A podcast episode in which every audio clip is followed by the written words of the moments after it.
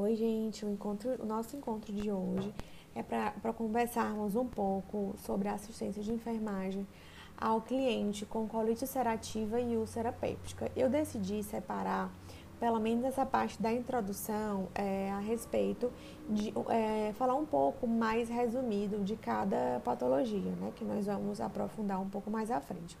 Então, o que se trata a colite ulcerativa? Então, a colite ulcerativa, essa parte IT, é uma inflamação e quando tem ulcerativa, é, existe a presença de lesões, né? Então, provavelmente, nós vamos chegar à conclusão que são inflamações, são lesões localizadas no colo. Tá? É uma doença intestinal inflamatória crônica em que o intestino grosso ou o cólon fica inflamado ou ulcerado, ou seja, com perfuração ou erosões ou lesões, né? Causando exacerbações, ou seja, ataques, onde é, é, etapas, épocas em que a doença se torna mais crônica, em, com crises de diarreia, é, é, seguidas de sangue, cólicas abdominais e febre. O risco de, a longo prazo de ter o câncer de colo é maior em comparação com lesões com pessoas que não têm a colite ulcerativa. Então, a causa dessa doença é idiopática, então é, é de causa desconhecida. E os sintomas durante as crises são cólicas abdominais, que podem estar associadas, devem estar associadas às inflamações intestinais, né? Urgência para defecar e diarreia, geralmente com presença de sangue, por conta das lesões pré-existentes por todo o trajeto. Então, o diagnóstico é baseado é, por exame de imagem, que nós temos de opção no momento a colonoscopia ou a sigmoidoscopia. Como que se dá a, a eleição para a realização desses exames de imagem. O que acontece? Nós sabemos que o, o intestino grosso é, tem um trajeto de, do, do colo ascendente, descendente, colo transverso, sigmoide, que é a porção mais próxima do reto. Então, o que acontece? Dependendo da, da localização da lesão, se houver alguma ulceração, se houver alguma perfuração, é, a sigmoidoscopia ela vai ser eleita, vai ser o exame de, de escolha, por conta dessa, dessa, desses riscos de perfuração, por conta das lesões pré-existentes. Porém, se houverem é, lesões rasas, é, super, mais superficiais, a colonoscopia pode ser feito porque tem um risco menor de perfuração, tá bom? Então, as pessoas que tiveram colite ulcerativa por muito tempo, se não tratarem ou se não reduzirem a manifestação dos sintomas, elas podem vir apresentar a desenvolver o câncer de colo. Então, o tratamento é sintomático, não existe cura para essa patologia. Então, o objetivo do tratamento é controlar, é reduzir os sinais e sintomas e repor quaisquer perdas. Então, devido às manifesta à manifestação de diarreia, provavelmente esse cliente pode vir apresentar é, é, desidratação, pode vir a apresentar desequilíbrio hidroeletrolítico. Então, tudo isso deve ser levado em consideração. A colite ulcerativa, ela pode começar em qualquer idade. O nosso cliente, ele, é, a maioria das vezes, é, tende a apresentar sinais e sintomas antes dos 30 anos de idade, entre os 15 a, a, aos 14, 15 anos, a, até, entre os 24. Então, nessa escala, um pequeno grupo de pessoas pode vir apresentar uma, uma colite mais tardia, que é, eu fazendo a pesquisa para promover esse, encontro, esse nosso encontro, eu encontrei que pessoas que apresentavam seu primeiro, sua primeira manifestação entre os 50 e 70 anos de idade. Então, a colite ulcerativa, geralmente, ela, ela começa por uma alteração na, no reto, né? Então, através de uma proctite ulcerativa, né? Uma inflamação, uma lesão ulcerativa, né? E a doença ela pode ficar mais silenciosa no reto ou pode passar por todo o cólon ao longo do tempo. Em algumas pessoas, a maior parte do intestino grosso é afetada de uma só vez, né? Então, a colite ulcerativa ela não afeta a parede do intestino grosso em toda a sua espessura e raramente ela afeta o intestino delgado, que é uma porção mais interna, né? É, menos superficial. Então, as partes afetadas no intestino é, têm lesões mais rasas, ao contrário da doença de Crohn. A colite ulcerativa, ela não causa fístulas ou abscessos, né? Então, com presença de, lesões com presença de pus. Então, a causa da colite ulcerativa, ela é idiopática, né? Porém, existem fatores hereditários, uma resposta imunológica intestinal exagerada, parecem é, contribuir com, a, com essa ocorrência. Então, assim, pessoas que são tabagistas por muito tempo, isso pode contribuir para o desenvolvimento e a ocorrência de episódios periódicos, né?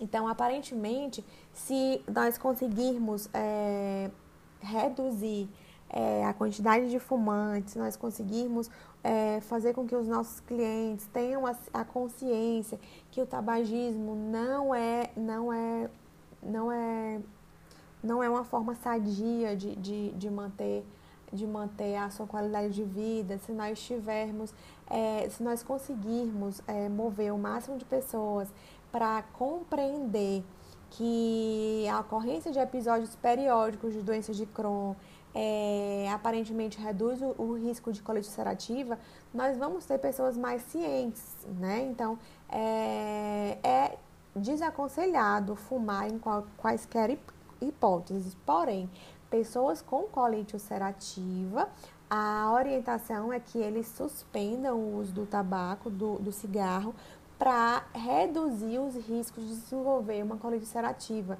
devido a todos os problemas causados é, pelo, pelo tabagismo, né? Então, quando nós falamos em colite ulcerativa, nós falamos em crises, em dores, em crises diarreicas, em, em, dores, em cólicas abdominais intensas, cólicas intestinais intensas. Então, essas crises elas podem surgir de repente, de forma grave, abrupta, causando uma, uma diarreia violenta, com presença de muco, com presença de sangue, associado à febre do abdominal, é, podendo até apresentar a peritonite, né, que é, que é a inflamação no, na parede que reveste o, a cavidade abdominal. Durante esses episódios, é, é interessante salientar que a pessoa fica profundamente acamada porque por conta dessas dores, por conta dessas cólicas intestinais, por conta da, da diarreia mesmo, que por si só ela, ela promove uma fraqueza, né? É, então, mais frequentemente, essas crises elas começam de forma gradual, fazendo com que a pessoa sinta uma necessidade é, urgente em evacuar. Então, as cólicas leves na região do baixo ventre, a presença de, de, de sangue, de muco visível nas fezes. Então, um, para vocês terem uma noção, um episódio de, de crise de colite ulcerativa, ela pode durar dias ou até semanas e pode reaparecer a qualquer momento. Então, o que é que nós devemos aconselhar esses nossos clientes que já têm uma predisposição, que já têm histórico na família, né? O que, é que a gente pode aconselhar? Que eles tentem manter uma qualidade de vida longe do, do tabaco, né? longe do fumo, é, ter um pouco mais de cuidado em relação às fezes, né? Então, observar a questão da hidratação, é, a questão da alimentação, para incentivar a alimentação rica em fibras, aumentar, estimular a ingesta hídrica, né? Então, assim, se tem presença, se tem presença de sangue, com a perda das fezes, nós, nós podemos também nos preocupar para, para anemia. Então, é interessante que, que nós tenhamos essa sensibilidade em passar todos esses problemas sem minimizar para os nossos clientes. Então, nós sabemos que se a doença se prolongar, se a doença, se as manifestações se estenderem por tempos maiores, as partes mais altas do intestino grosso podem a, vir a, a ficarem cometidas. Porque as fezes ficam muito moles, as pessoas podem ter mais de 10 evacuações por dia. Então, na maioria das vezes, as pessoas têm cólicas abdominais intensas, espasmos retais dolorosos, ou seja, ela tem vontade de evacuar, mas por conta da, da frequência, né? Da frequência aumentada em idas ao banheiro, em estimular o, o o, o reflexo né, de evacuar, Muitas das vezes, os espasmos fetais, retais, eles são dolorosos, incômodos, acompanhados pela urgência de evacuar. Então, é, durante a noite, mesmo no período de repouso, não há melhora. As fezes podem ser líquidas e, ou pode conter muco. E por conta disso, por conta dessa elevada frequência, as fezes são constituídas por sangue e por pus. Então, a pessoa também pode apresentar, um, além da evacuação repetida, por, como vários episódios seguidos, ele pode apresentar, pode vir apresentar um processo, sinais de processo infeccioso, como febre, falta de apetite, perda de peso. Então, muitas das vezes, a, as pessoas é, diminuem esses sinais e sintomas, menosprezam o risco para uma piora da, da, dessa patologia. Então, é interessante que tenhamos o cuidado, que quando formos elaborar o plano de cuidados, atentarmos para o sangramento em relação à quantidade, coloração, é, frequência de surgimento de, de sangramento, porque nós podemos elevar um alerta para a presença de anemia, para deficiência de ferro e outros eletrólitos. Então, é interessante que nós tenhamos essa sensibilidade, já que nós estamos é, um pouco mais mais cientes, né, um pouco mais conscientes dos riscos dessa, dessa, dessa patologia. E dando continuidade à nossa discussão, o que acontece? A colite ulcerativa é uma doença ulcerativa e inflamatória recorrente das camadas da mucosa e submucosa do cólon e do reto. Então, o que, que nós podemos é, resumir em relação a isso? São, é uma doença que tem lesões né, que tem lesões, tem processo inflamatório, é, por conta das várias vezes, das, das repetidas vezes, da, da, da, da, elevada frequência é, de ida ao banheiro e as camadas da mucosa e da submucosa do colo e do reto, elas tendem a ficar irritadas por conta da, da frequência aumentada de evacuação. Se houver presença de pus e sangue é, juntamente com essas, com essas fezes, acaba agravando um pouco mais. Então, essas doen essa doença ela é mais comum em brancos e judeus e isso não, não se justifica, não, não, não deixa imune as pessoas negras, as pessoas pardas, né? Porém, é mais comum em brancos e judeus. É uma doença grave em se tratando em lesões, em uma, em uma, em uma mucosa, uma submucosa que querendo ou não é úmida, que é lubrificada, e elas podem vir a apresentar complicações sistêmicas. Então, não é apenas isoladamente é, a presença de diarreia, a perda de sangue em um local específico, mas sim a aglutinação de todos esses sinais e sintomas.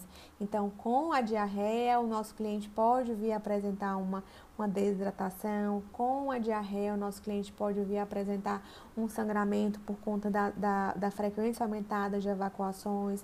Com essas lesões é, repetidas, com essas lesões sendo renovadas a cada evacuação, a cada ida ao banheiro, o pus pode vir a, a, a manifestar-se nesses locais de lesão. Então, as complicações sistêmicas elas devem ser levadas em consideração. Devido a esse processo infeccioso, devido a essas lesões, perdas de eletrólitos, essa doença tem uma elevada taxa de mortalidade. E muitas das pessoas, 5%, apresentam câncer de colo. Então, a colite ulcerativa, ela tem é, três níveis que, níveis que nós podemos conversar um pouco mais à frente, que é, é classificada como leve, grave e fulminante. Então, quando nós falamos de colite ulcerativa, a princípio ela acomete a camada superficial do colo. Porém, por ela se manifestar por várias lesões, por várias ulcerações, por múltiplas ulcerações, elas podem vir a tornarem-se difusas. Então, com a, a, ida ao banheiro repetida, com, com a agressão por conta da, da mucosa que está lesionada, com a perda de sangue, esse, é, juntamente com as fezes, com a possível presença de pus, acontece a descamação do, epi, do epitélio do cólon. E em períodos, existem períodos de manifestações alternados, onde existem períodos onde essa colite ela, ela se manifesta de forma exacerbada, como existem períodos que é, é, elas são mais, mais leves, né? Então, o sangramento, o edema, a inflamação, a presença de lesões, a presença de abscessos contínuos deve ser é, evitada. Então, como que pode ser feita essa, esse controle dessa doença? Como que pode ser reduzido? Como que podem ser minimizados as manifestações clínicas? Érica, quais são as manifestações clínicas é, do processo infeccioso? A diarreia, se dependendo da frequência, né? Se, se, forem, se forem várias frequências, várias idas frequentes ao banheiro para evacuação, pode ser que tenha a presença de muco e pus associada, né? A dor abdominal no quadrante inferior esquerdo, que é justamente a parte do intestino que vai ter um, um, um desconforto maior, tenesmo intermitente, sangramento retal, sangramento leve a grave, dependendo da quantidade de lesões que vão estar presentes no cólon, palidez, que pode ser associada, palidez, anemia, que pode ser associada à desidratação, pode ser associada à perda de sangue, né? A fadiga, anorexia, febre, vômitos, desidratação, cólica, sensação de necessidade urgente de defecar, hipocalcemia, ou seja, quando acontece a desidratação, o, o, desequilíbrio eletrolítico, ele acaba estando mais presente, mais frequente. Lesões cutâneas, né? lesões oculares, anormalidades articulares, doenças hepáticas. Então, muitas das vezes você pode vir a pensar, ok, quando fala em colite ulcerativa, as lesões se manifestam apenas, entre aspas, no cólon, mas não. Todo o trajeto do intestino do intestino é, grosso, ele vai ser acometido. Então, se dependendo da gravidade dessa doença, dessa patologia, pode ser que o intestino delgado também venha a estar acometido. Então, é interessante que toda avaliação, todo, todo, todos os achados clínicos sejam levados em consideração mesmo, juntamente com o registro, porque as manifestações clínicas seguidas dos registros de enfermagem, seguidas do, do, do das medicações que estão sendo feitas, da, da, da resposta do cliente frente aos cuidados prestados, são de grande valia para uma manutenção dessa assistência ou caso o cliente venha apresentando frequências é, maiores, é, idas maiores ao banheiro, é, de ida maior ao banheiro com maior frequência, né? Ida ao banheiro com maior frequência, todos essa, essa, esses registros devem ser realizados para que os cuidados, tanto os cuidados médicos, quanto os cuidados de enfermagem, quanto os cuida, tanto os cuidados nutricionais sejam revistos, sejam é, ponderados para que o nosso cliente tenha menos prejuízo e apresente, apresente men, é, menor desconforto possível. E aí, quando nós falamos em relação à avaliação e achado diagnóstico, muitas das vezes existem manifestações de processo infeccioso que eles estão é, à nossa frente, ou seja, é uma frequência respiratória alterada, aumentada, uma frequência cardíaca diminuída, bradicardia, uma queda de pressão, né, uma hipotensão, presença de febre, palidez, todos esses sinais são sinais de infecção, são sinais de sepse e tudo isso deve ser levado em consideração porque colite, desde o princípio nós estamos conversando, nós estamos vindo conversando, que é um processo infeccioso. Então, deve ser avaliado também o estado nutricional, o nível de hidratação. Nós observamos o que? O cliente está com uma restrição alimentar. Então, ele está, tudo que, que ele consegue ingerir, ele acentua, relata uma acentuação de cólicas intestinais, ele relata idas com maior frequência ao banheiro, o que é que pode ser avaliado, o que é que pode ser revisto. juntamente com a equipe multiprofissional, já que ele está apresentando episódios recorrentes de diarreia, já que ele está apresentando cólicas intestinais, já que ele está apresentando é, diarreia com presença de sangue possivelmente com presença de muco ou pus, o que, que pode ser feito? Podemos elevar, levantar uma lâmpadazinha de alerta para suspeitar de uma desidratação, para suspeitar de uma reposição parenteral. Então, tudo isso pode ser conversado com a equipe multiprofissional. O enfermeiro é aquele que presta cuidado mais de perto, né? É aquele que tem uma assistência direta mais completa.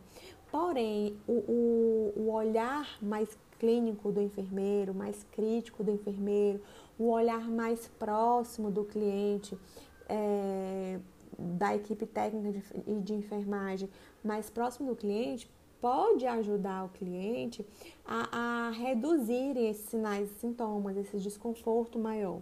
Então, quais são o, os exames que podem ser é, realizados para suspeitar a priori, a princípio, de uma colite ulcerativa. É, os exames do abdômen, a procura de sons intestinais, de extensão abdominal, hipersensibilidade é, intestinal. Então, o que é que nós podemos fazer? Quando formos realizar a ausculta abdominal, a palpação abdominal, o que é que nós podemos observar? Muitas das vezes, é, os ruídos hidro, hidroaéreos estão aumentados. Então, muitas das vezes, é, os sons intestinais, aqueles sons é, mais, mais timpânicos, né, é, do intestino, ele, eles estão mais ativos, eles estão mais frequentes, associados à distensão abdominal. Nosso cliente pode vir apresentar um, um abdômen globoso, um, um abdômen distendido, um abdômen é, mais tenso né, um abdômen com a ausculta hipertimpânica. Então, olha a, a, a, semiologia né, na vida de vocês novamente. E também a hipersensibilidade. Então, nós percebemos que com a palpação abdominal, nosso cliente tende a relatar dor. Nosso cliente tende a relatar um desconforto maior. Então, essa, essa avaliação minuciosa vai dizer muito para ajudar a equipe multiprofissional a fechar o diagnóstico e elaborar um plano de cuidado. Então, o exame de fezes para, para a presença de, de, de parasitas e outros micróbios, né, outro, outros, outros achados, ela é importante, mas ela não é fator determinante para fechar o diagnóstico de colite ulcerativa. Então, é interessante sempre é, conversar com a equipe médica. Será se não seria interessante é, solicitar um exame de fezes para sangue oculto nas fezes? Será se um raio-x vai ajudar a fechar esse diagnóstico? O raio-x vai observar o quê? Que há, há uma distensão abdominal, que há presença de gases em maior quantidade na cavidade abdominal. A tomografia vai apresentar, a tomografia, a ressonância, a ultrassom abdominal vão ser mais precisas em relação à presença de lesões é, na mucosa, lesões no trajeto. Então, e, e juntamente a sigmoidoscopia ou a colonoscopia ou o enema baritado é, são exames de escolha, né, de primeira escolha para o diagnóstico dessa, desse, dessa comorbidade. E juntamente com o exame de sangue, o exame de, de, de material para exames laboratoriais, onde nós vamos interpretar e investigar se está acontecendo, se o nosso cliente está apresentando algum distúrbio hidroeletrolítico, se esse nosso cliente está apresentando alguma anemia, se esse nosso cliente está apresentando alguma deficiência em algum ferro, em algum nutriente, o que é que pode ser feito, o que é que pode ser é, reposto. Então, assim, esses achados, esses exames, eles não são é, padrão ouro. Então, assim, eu fazendo, eu, é, cliente, é, com suspeita de colite ulcerativa, se eu fizer um raio-x, eu vou conseguir identificar, é, vai, vai ser possível fechar o diagnóstico. Mas é, o, a aglutinação de todas essas informações vão ser úteis para o planejamento de cuidados e posteriormente a avaliação. Se o nosso cliente está apresentando melhora do quadro clínico ou não.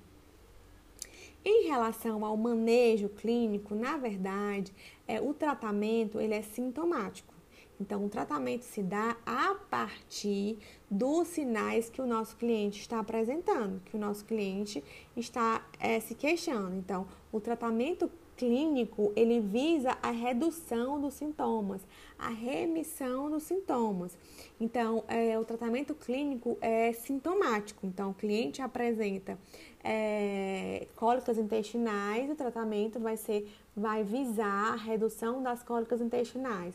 O, o cliente relata des, des, é, desidratação, relata é, diarreia, né, cólicas intestinais intensas. Então, o tratamento vai ser focado nos sinais e sintomas que o cliente relata. Então, é, com o objetivo de suprimir as respostas imunes inapropriadas, fornecer o repouso para o intestino do doente. Então, se o cliente está tendo uma restrição, está tá tendo um, sinais de, está tendo relatos de de diarreia, idas ao banheiro com maior frequência em uma menor, em uma menor, é, em um menor tempo. O que é que nós podemos nos preocupar? O que é que nós podemos é, colocar no nosso plano de cuidados, né? Fornecer o repouso para o intestino do, do doente. Então, já conversar com a equipe de nutrição em relação à dieta desse cliente, o que é que pode ser feita para diminuir o trânsito intestinal entendeu? Então, assim, tudo isso a equipe de enfermagem deve se envolver. A equipe de enfermagem deve ter conhecimento suficiente para discutir com a equipe multiprofissional. Então, o manejo ele depende da localização, da gravidade e das complicações da doença. Então, nós devemos associar os relatos do cliente com os achados que nós profissionais vamos ter contato.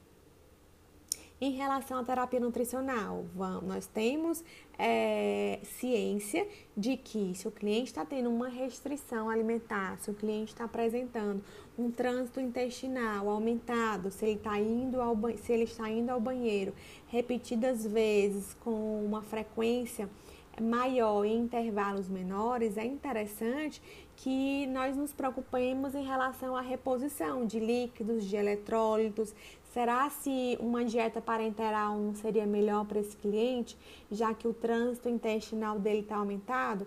Será se o enfermeiro pode prescrever? Não, o enfermeiro não pode prescrever. Porém, o enfermeiro deve estar qualificado para questionar, para, para sugerir né, é, alguns tipos de dieta. Então, é, de preferência, dietas pro, dieta pobre em resíduos, dieta hiperproteica, hipercalórica, suplementação de vitaminas, reposição de ferro, evitar o uso de leite e alimentos frios. Por quê? O leite e alimentos frios, eles causam, eles promovem uma maior motilidade intestinal. Então, se acontece é, a ingesta de leite e alimentos frios, é, como o cliente já está com a motilidade intestinal aumentada, como ele está indo frequente, com uma frequência maior ao banheiro para evacuar, com cólicas intestinais, então é interessante que nós é, possamos reduzir esse desconforto desse cliente. E a, a nutrição de escolha é a nutrição parenteral de acordo com o grau de acometimento da colite, tá? Então, assim, a nutrição parenteral ela não deve ser empregada em casos leves, mas sim em casos moderados a grave. Então, cada cliente uma sentença, basicamente isso. Então, eu tenho três clientes com colite ulcerativa. Então, nem não quer dizer que todos os três clientes vão receber uma nutrição parenteral. Então, precisa ser avaliado o cliente de forma holística, precisam ser avaliados, todas as, precisam ser avaliadas todas as manifestações clínicas do nosso, do nosso cliente, quais os relatos que devem ser levados em consideração e pra, a partir de então a equipe multiprofissional é, deve, deve deve entrar na, no, na elaboração do plano de cuidados. Em relação à terapia farmacológica, existem diversos tipos de medicamentos que podem ajudar a reduzir.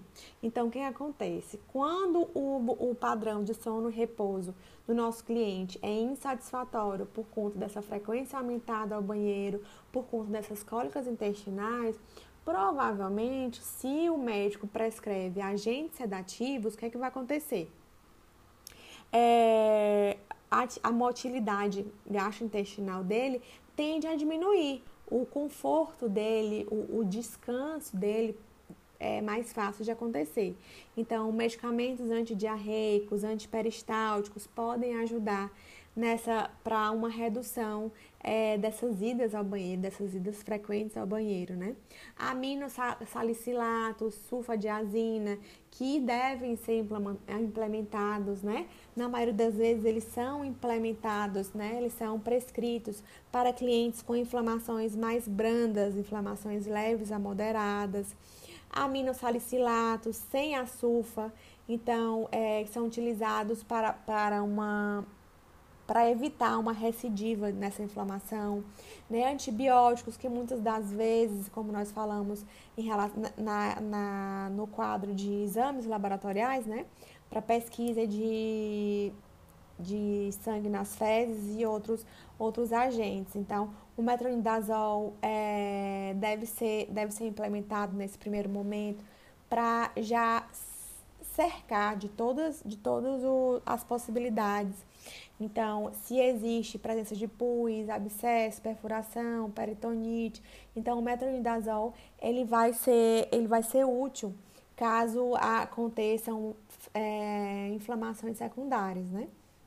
Os corticoides, é, a prednisona, hidrocortisona, budesonida. Então, assim, a droga de escolha, o corticoide de escolha, é, vai ser de acordo com as manifestações clínicas dos nossos clientes, de acordo com os achados diagnósticos que, que, foram, que foram realizados. Então, os agentes imunomoduladores, né, é, os agentes biológicos, todos eles, eles vão ser implementados de acordo com os exames e as manifestações do cliente. Então, será se, se como a gente já conversou, que é, é, de causa de causa desconhecida, as manifestações são bem desconfortáveis, causam várias manifestações é, desconfortáveis. Será se não existe um, um, uma cirurgia para para esse tratamento, para diminuir esse sofrimento, né? Então, na verdade, é, essa, essa, essa patologia, né, a colite ulcerativa, é uma doença clinicamente não tratável. Como eu falei quando a gente conversou agora no começo, ela é tratada apenas pelos sintomas manifestados. Então, o cliente que tem uma colite ulcerativa, ele tem uma qualidade de vida a desejar. Né? Eu coloquei aqui no slide para vocês uma qualidade de vida precária. Por quê? Com, com dor, com sangue, presença de pus, é, com deficiência de vitamina, se porventura o nosso cliente apresentar, é, ele vai ter é, vários desconfortos ao longo da vida. Então, essa, essa doença, muitas das vezes, ela pode, ela pode reduzir esses tais sintomas, mas elas podem, é, quando voltarem, elas podem vir de maneira exacerbada, de manifestações de forma exacerbada. Então, ah, fazendo a proctocolectomia com ileostomia é, vai resolver. Não, não vai resolver. Nós vamos acabar expondo é, o reto, vamos acabar é, expondo uma, uma outra porção do intestino para evitar uma lesão é, no colo. Porém, se existe é, uma, uma protocolectomia restauradora, com anastomose anal, com reservatório ileal. Então, todo procedimento cirúrgico, ele tem o ônus e tem o bônus. Então, muitas das vezes, é, o cliente, ele apresenta uma ressecção do intestino, é, ele vai ser, ele vai ser submetido a uma ressecção do intestino delgado, mas se ele vai ser, se vai, vai ser reduzida essa porção do intestino delgado, quais são o, os riscos, né? Quais são os outros, os outros prejuízos que o nosso cliente pode vir a ter. Então, assim, o manejo cirúrgico, ele pode vir a acontecer, porém, existem outros ônus que devem ser levados em consideração. E aí é onde entra a avaliação de enfermagem. Existe sangramento retal, existe distensão abdominal com hipersensibilidade de rebote, ou seja, está tá tendo, tá sendo feita uma, uma, uma palpação no abdômen, no quadrante superior direito do abdômen. Posteriormente, está sendo feita uma palpação no quadrante inferior direito do abdômen. Geralmente, quando o cliente está nessa fase nessa, né, né, em fase de crise, que eu digo para vocês, né, uma, uma, uma, fase onde os sintomas estão mais exacerbados, é, tem uma hipersensibilidade de rebote. Apesar do intestino estar localizado no quadrante inferior esquerdo, porém, quando existe essa hipersensibilidade, quando acontece a palpação no quadrante direito, o cliente já tem um desconforto, já relata dor, né? Então, assim, é interessante é, nós termos a determinação do início, da duração, das características da dor abdominal. Nós sabemos que a avaliação da dor ela é muito subjetiva. Né? Eu, falo, eu, eu sempre gosto de conversar o seguinte, que quando eu estou sentindo uma dor, a intensidade da dor que eu estou sentindo sempre é a máxima. Então, em uma escala de dor de 0 a 10, o meu desconforto para dor sempre vai ser relatado para 10. Então, nós sabemos, né, é, de forma sensata, que existem escalas de dor que nós podemos é, avaliar de acordo com os relatos do cliente. Então, há, alguns clientes, o limiar de dor dele é menor do que de outros clientes. Então, é interessante, além de avaliarmos, de registrarmos a, o início, a duração, as características da dor, é, é interessante observarmos as manifestações que estão em conjunto. Tem diarreia, tem urgência fecal, tem aquela vontade de evacuar, porém não consegue evacuar tem náusea associada, tem perda de peso, na família tem outras pessoas que apresentam esse desconforto, é, como que está a aceitação, como que está o padrão nutricional, ele tá, tá ele, ele mesmo em crise, ele consome bebida alcoólica, ele faz uso do cigarro, né? Ele faz uso de, de, de cafeína, nicotina.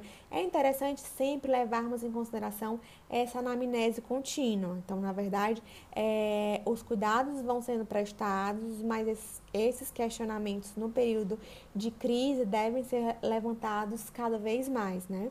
Então, é interessante determinar padrões de defecação, caráter, frequência, ocorrência, tem presença de sangue, tem presença de muco, tem presença de pus, tem presença de gordura, porque a partir disso nós podemos avaliar se é leve, moderada ou se é grave. Pesquisar alergias ou intolerâncias alimentares. Então, se o cliente é, desconhece intolerância à lactose e ele continua fazendo uso desses derivados de leite, ele pode vir a exacerbar esse desconforto. Então, é interessante é, saber se o cliente tem esse conhecimento, né? Se esse cliente realmente é, se conhece, pesquisar os, os, os transtornos no padrão do sono do cliente. Então, quanto mais acordado ele fica, mais chances de apresentar essa irritabilidade, essas idas ao banheiro. E vem a parte do diagnóstico de enfermagem, que é essa parte deliciosa que nós somos responsáveis. Então, os diagnósticos de enfermagem, eles devem ser focados, eles devem ser direcionados a, a esses que eu coloquei aqui para vocês. Vocês podem é, localizar esses diagnósticos de enfermagem na NANDA também, tá bom? Como diagnóstico de enfermagem, nós temos a opção de utilizar diarreia relacionada com processo inflamatório, dor aguda relacionada com o aumento da peristalse inflamação gastrointestinal, volume de líquidos deficiente relacionado com anorexia, náuseas e diarreia. Claro que esse diagnóstico de enfermagem, é, falando do, do volume de líquidos deficiente, deve ser é, deve ser implementado, deve ser colocado esse diagnóstico de enfermagem de acordo com a avaliação do balanço hídrico, né? De acordo com os relatos do cliente, com a avaliação do balanço hídrico. Nutrição desequilibrada menor que as necessidades corporais, relacionada com restrições nutricionais, náusea e má absorção. Então, esse tópico também deve ser levado em consideração porque se o cliente está apresentando frequentes idas ao banheiro, frequentes evacuações em intervalos pequenos, né? É, deve ser levado em consideração que ele é, provavelmente está com restrição nutricional. Se tem náuseas associadas, se tem, se tem má absorção, ou seja, o que ele ingere, ele tem vontade de evacuar e tem e sente náuseas, né? Sente necessidade de, de, de vomitar. Então, muitas das vezes, quando nós colocamos em um diagnóstico de enfermagem volume de líquidos deficiente, quando falamos em nutrição desequilibrada, menor que as necessidades corporais, é, o profissional ele deve se basear ao empregar esses dois tópicos, aí, esses dois diagnósticos de enfermagem, deve se basear no balanço hídrico. Ele deve se basear nos registros de enfermagem. Ele deve se basear nos relatos do cliente em, em, em consonância com o balanço hídrico, em consonância com a equipe técnica que está diretamente é, prestando cuidado é, a esse cliente. Então, manutenção ineficaz da saúde relacionada com conhecimento insuficiente do processo do manejo da doença. É a questão da clareza. Qual o grau de compreensão, qual o grau de entendimento desse cliente acometido pela colite ulcerativa, qual o grau de compreensão do familiar, do cuidador direto desse cliente acometido por colite ulcerativa. O que, é que nós podemos fazer diante disso? Que nós podemos melhorar diante desse, desse, dessa, desse diagnóstico que fizemos enquanto enfermeiros? Então, é interessante que quando formos é, reavaliar, né, quando formos fazer o levantamento dessa assistência que está sendo é, diagnosticada, quando formos fazer a, a, a, implementação dos cuidados que devem ser prestados, é interessante que lá nos resultados nós tenhamos uma melhora nesse tópico em relação ao conhecimento né, do, da patologia. Manutenção é ansiedade relacionada com a cirurgia iminente. Então, nós vimos agora há pouco que não necessariamente todos os clientes que têm colite ulcerativa, eles vão é, ser, ser submetidos à cirurgia. Então, é interessante que ao longo, ao desencadear, ao desenvolver, no desenvolver, no decorrer do dia, no decorrer dos dias, né, no, decorrer do cuidado prestado, que, sejam, é, que seja discutido isso, apesar de ser uma, uma responsabilidade da equipe médica essa discussão, mas é interessante nós, como profissionais de enfermagem, é, tenhamos essa habilidade em conversar, em, em, tranquilizar o cliente, se esse for o caso, porque se à medida que nós é, tentamos minimizar é, o, a, a, o comprometimento, né, o entendimento desse cliente, é, dizer para ele que no caso dele não é caso de cirurgia. Quando nós falamos isso e ele está cometido por uma colite ulcerativa grave, nós estamos sendo relapsos. Então, isso não é, não é aconselhado. Porém, se nós estamos observando no decorrer dos dias que é uma colite leve, que tem momentos de exacerbação, mas a maioria dos momentos são mais leves, são mais discretos. Depois que foi modificada a dieta, a gente conseguiu é, observar que ele está tendo é, menos, menos desconforto, ele relata menos desconforto, ele relata ir menos ao banheiro. Então, é interessante trabalharmos com a verdade. Né? Então, assim, é, o cliente está ansioso por uma possível realização de cirurgia.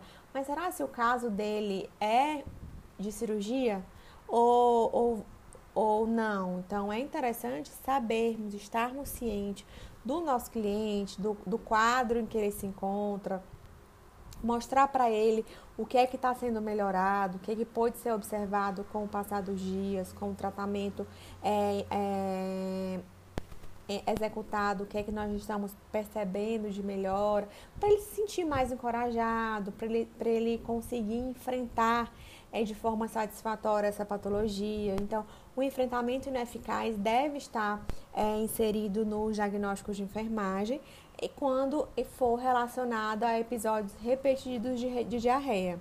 Então, riscos de integridade da pele prejudicada relacionado com desnutrição e diarreia, intolerância à atividade relacionada à fraqueza generalizada. Ora, se nós conseguimos identificar que o cliente está apresentando diarreia, está apresentando desnutrição, está apresentando desidratação, está apresentando fraqueza, então tenhamos consciência, a, juntamente com a equipe multiprofissional, e, é, que esse diagnóstico de enfermagem ele vai servir para as outras profissões que estão envolvidas no cuidado, no processo do cuidado. Então já conversa com o fisioterapeuta, ó, cliente está bem debilitado, tá, tá o ideal é que ele fique mais, mais quietinho no leito por conta da motilidade intestinal dele.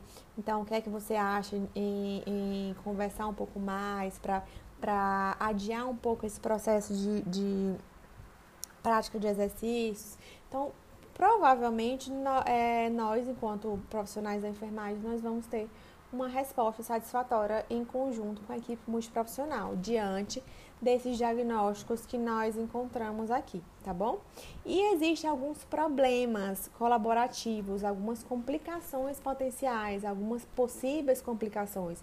Que possíveis complicações são essas? A gente já conversou um pouco mais an anteriormente.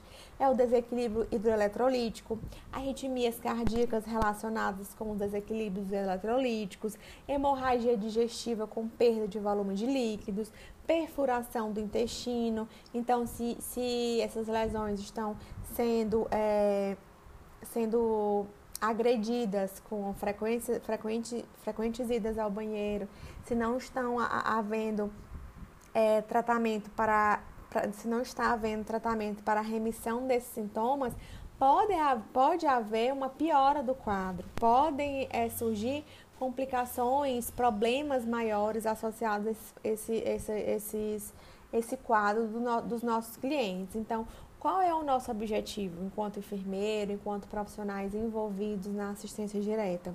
Obter padrões normais de evacuação, avaliar a dor e as cólicas abdominais do nosso cliente, evitar o déficit de volume de líquidos, manter a nutrição e, peso, e, pesos adequados, evitar a fadiga, reduzir a ansiedade.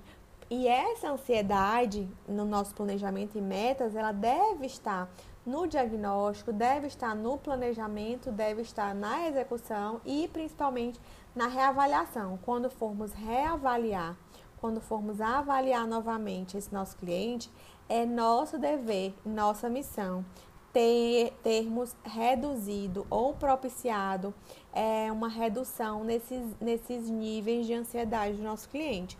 Essa ansiedade pode ser por conta do, do, da comorbidade, pode ser por uma possível cirurgia. Ah, o médico falou que se, se ele não melhorar, ele pode é, ser submetido a uma cirurgia. Tem pessoas que têm é, limitações maiores em relação a isso. Então é interessante sempre é, convidar a equipe multiprofissional, psicólogo, nutricionista, envolver todo mundo nesse, nesse, nesse cuidado, nesse plano de cuidados, né? Promover o enfrentamento efetivo, a ausência de solução de continuidade da pele. Então, tem alguma lesão local, então o que, é que pode ser feito? Conversar com o nutricionista para avaliar a questão da nutrição, conversar com o médico para avaliar se, tem, se, se pode ser é, prescrito para ele uma, uma medicação para diminuir os movimentos peristálticos, né? Então, tudo isso pode ser conversado de acordo com a assistência que vocês vão prestar. E se Deus quiser, vai ser a melhor assistência possível, com uma sensibilidade maior frente aos problemas do nosso cliente, né? é, maior conhecimento sobre o processo patológico, manutenção da saúde, evitar complicações. Então, nós sabemos, é, repetidas, é, fre frequentes idas ao banheiro pode, podem promover, né, podem causar lesões, né, podem causar úlceras. Então, o que, que pode, pode, ser, pode ser feito? Está observando que o cliente está apresentando cólicas intestinais, o cliente está apresentando idas frequentes ao banheiro para evacuar. Então, o que, é que pode ser feito? Conversa é, o mais breve possível com a equipe multiprofissional, vê o que, é que pode ser melhorado, para então é, nós irmos para a intervenção de enfermagem. Então, tudo isso nós estamos preparando caminhos para tentar melhorar o quadro clínico do nosso cliente. E quando falamos em intervenções de enfermagem, nós falamos em manutenção dos padrões normais de evacuação, nós falamos do alívio da dor, nós falamos da manutenção do aporte de líquidos, nós falamos da manutenção de uma nutrição satisfatória, nós falamos de promover repouso, né, por conta desse gasto calórico, desse gasto de energia. Nós falamos em redução da ansiedade, nós falamos em melhorar as medidas de enfrentamento, nós falamos nas prevenções de solução de continuidade da pele. Então, se já tem é, evacuações frequentes, então a gente já pode, já pode é, começar a se preocupar em relação às lesões, né? Não tem lesão ainda, mas o que, que pode ser feito para tentar reduzir as chances de surgirem alguma úlcera, alguma lesão? Tá? É monitoramento do manejo das complicações potenciais, é, e quando o cliente é, vier a ter uma, uma alta hospitalar, né, é, promover orientações em relação ao cliente, em relação ao cuidador, em relação ao ambiente que ele vai estar inserido, para que ele consiga é, compreender que essa patologia precisa de um cuidado maior, precisa é, uma adesão ao tratamento medicamentoso de forma mais, mais rigorosa, para estimular esse cliente a não interromper o esquema medicamentoso, observar se esse cliente tem alguma ileostomia, observar os cuidados em relação às bolsas coletoras, a higienização do local do ósseo. Então, assim, todos esses cuidados, eh, esses cuidados continuados posteriormente à alta hospitalar, é, nós devemos convidar, nós devemos envolver o próprio cliente, o seu cuidador e o seu familiar. Tá? Então, assim, a, a, promoção dos cuidados domiciliares, dos cuidados comunitários, eles têm um objetivo maior. É, os objetivos são a diminuição na frequência das fezes diarreicas, a diminuição do desconforto, da dor, né? a, o equilíbrio do volume de líquidos, a tolerância de, de, de refeições pequenas e frequentes sem a presença de diarreia, uma nutrição satisfatória, é, o cliente conhecer esse desconforto, esses possíveis desconfortos, é, conhecer os possíveis alimentos que podem causar uma irritação maior, né? É, ele fazer com que esse cliente tenha a habilidade de controlar a fadiga, é, estimular atividades para controlar a ansiedade, para ele conseguir enfrentar esse diagnóstico e, conseguir enfrentar esses, esses, esses períodos de crise é, com sucesso, para ele ter um cuidado em relação à integridade da pele, que ele consiga compreender todo o processo patológico, de forma que ele evite é, alimentos mais irritantes, para que ele tenha uma recuperação sem complicações tá? Então, em todo esse processo de enfermagem, ele deve ser aplicado.